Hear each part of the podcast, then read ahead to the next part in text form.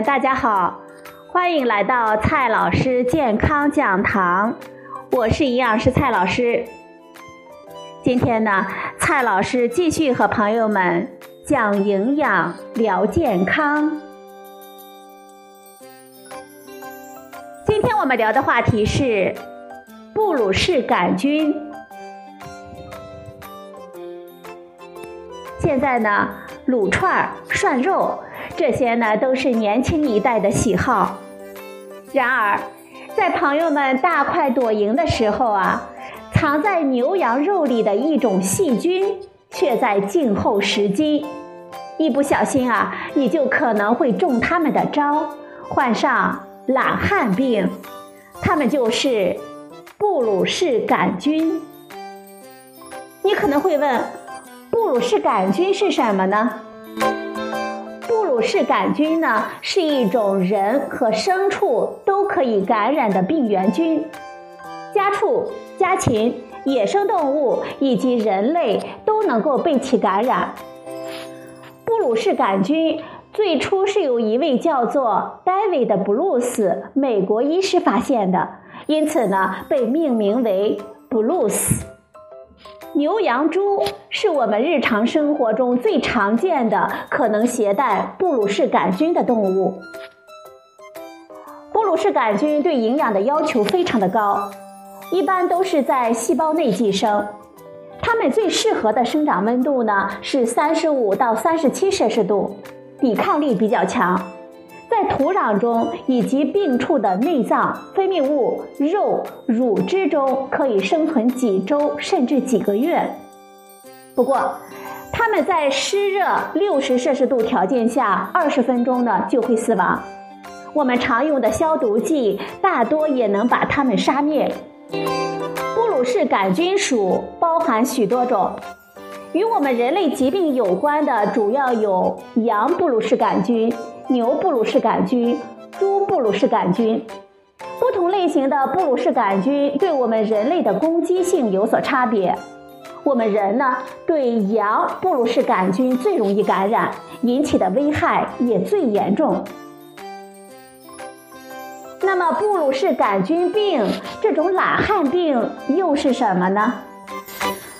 布鲁氏杆菌感染引起的疾病，我们叫它布鲁氏杆菌病，简称布病，是目前世界上流行最广、危害最大的人畜共患病之一，特别是在牧区和农村地区。动物和人呢都可能患上布病，但是临床表现不同。布鲁氏杆菌主要侵害牛、羊等动物的生殖系统。怀孕的母畜胎盘和胎膜上存在一种叫做赤藓糖醇的物质，是布鲁氏杆菌的生长因子。一旦感染了布鲁氏杆菌，就可以引起胎盘炎，最终呢导致流产。除此之外，感染布鲁氏杆菌的病处还可能出现睾丸炎、附睾炎、乳腺炎、子宫炎等表现。不过，我们人类的胎盘上啊没有赤藓糖醇这种物质，因此呢，即使不幸感染了布鲁氏杆菌，也不会引起流产。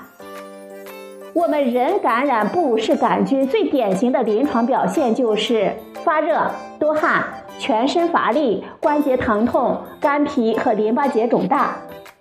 布病的发热呢，表现为波浪热，就是反复出现的发热、退热、发热、退热。两次发热可以间隔数天甚至数周。不过，随着抗生素的应用，典型的波浪热已经很少见了。布病引起的出汗也不同于一般的疾病。特别是在急性期的夜晚，出汗的非常的严重，常常能够湿透衣服。全身乏力也是布病的主要表现之一，所以啊，布病呢被俗称为懒汉病。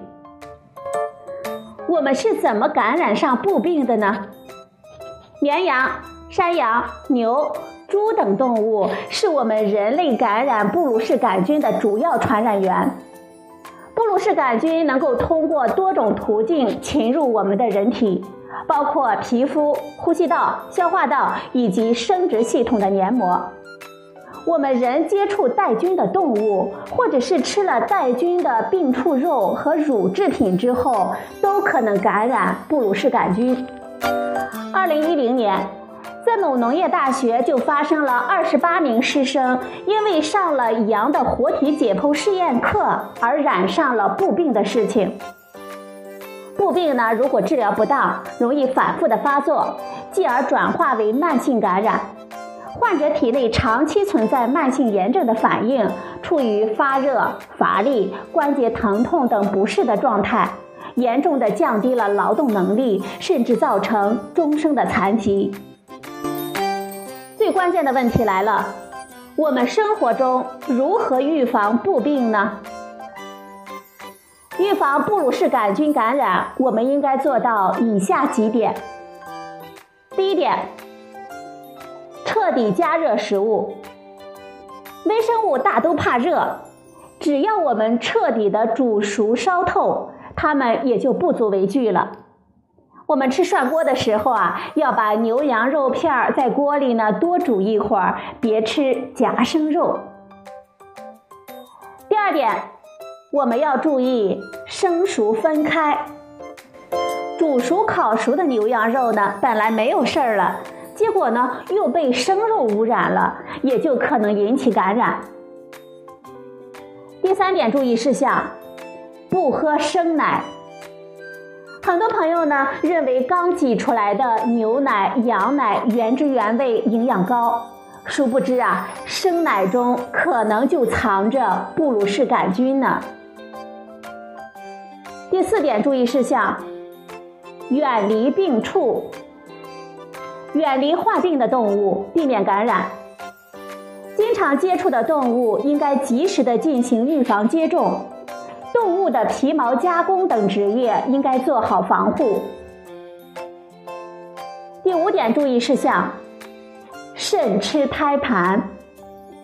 胎盘是病畜带菌最多的部位，我们应该尽量的少吃少接触。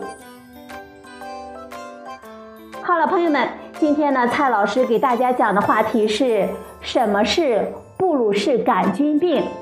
朋友们，您听明白了吗？